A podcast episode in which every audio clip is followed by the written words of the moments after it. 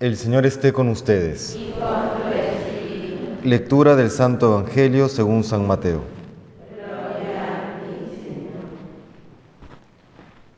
En aquel tiempo dijo Jesús a sus discípulos, Cuidado con los falsos profetas. Se acercan con piel de oveja, pero por dentro son lobos rapaces. Por sus frutos los conoceréis. A ver, ¿acaso se cosechan uvas de las zarzas o higos de los cardos? Los árboles sanos dan frutos buenos, los árboles dañados dan frutos malos. Un árbol sano no puede dar frutos malos, ni un árbol dañado dar frutos buenos. El árbol que no da fruto bueno se tala y se echa al fuego, es decir, que por sus frutos los conoceréis. Palabra del Señor.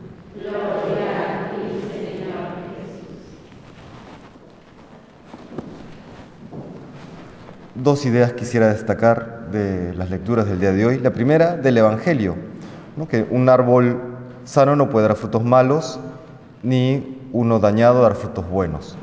En la cultura de hoy, sobre todo en el ámbito profesional, pero se extiende, creo, a la vida en general, hemos comenzado a vivir de una manera orientado o orientada a, a los objetivos, ¿no? a los resultados podría ser por ejemplo acá en la clínica o en cualquier trabajo en particular, que lo importante son los indicadores, etcétera, etcétera, que, está bien, es un aspecto de la realidad, pero si se aplica a la vida en general estamos cayendo en un terrible error, porque a veces, eh, o, desde esa perspectiva, pensamos que más importa eh, los resultados antes de lo que soy, y no es así uno da fruto en la medida que uno es bueno. ¿no? El, obrar sigue al ser, dice este principio metafísico.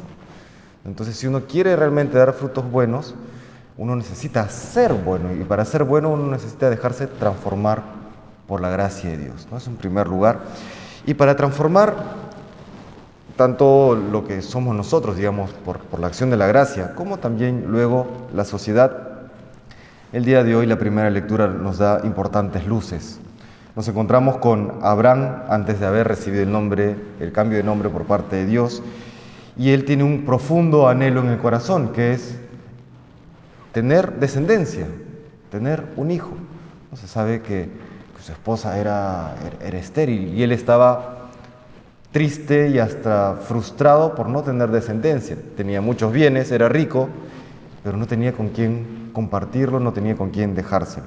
Y por eso en esta primera lectura hace como una especie de reproche al Señor.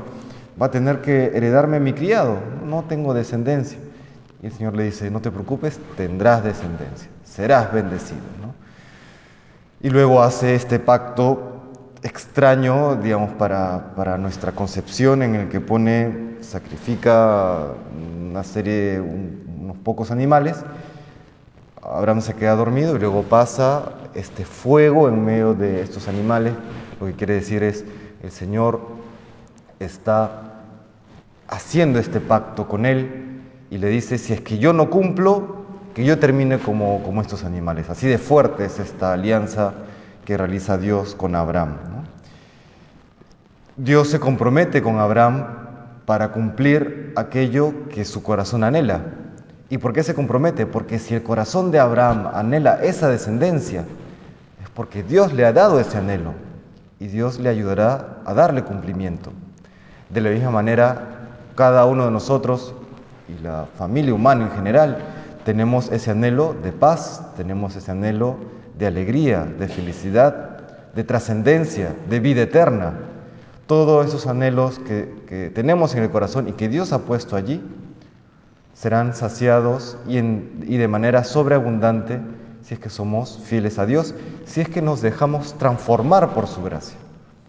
Por eso, no solamente es estar orientados a los resultados, porque podría darse lo que se conoce como una victoria pírrica. Este conocido general Pirro, en la época de la Grecia antigua, tuvo una victoria militar, pero devastando todo su ejército. Al final hubiese sido lo mismo, fue lo mismo que perder en la práctica. ¿No? Podemos buscar resultados, tener resultados buenos, entre comillas, pero tener una herida de muerte en el alma. Podríamos también aplicar aquí eh, aquello que decía Jesús, ¿no? ¿de qué le sirve al, mundo, al hombre ganar el mundo entero si pierde su alma en el intento? ¿No? Eso puede ocurrir si es que nos orientamos solamente a los objetivos, si ponemos énfasis o el acento solamente en los frutos antes que ser un árbol bueno. Eso le pedimos al Señor, que nos haga siempre lúcidos, de saber que para obrar santamente hay que ser santos y para ser santos hay que dejarnos transformar por su gracia, rechazar el pecado, rechazar el error y acoger su misericordia infinita. Que el Señor nos bendiga.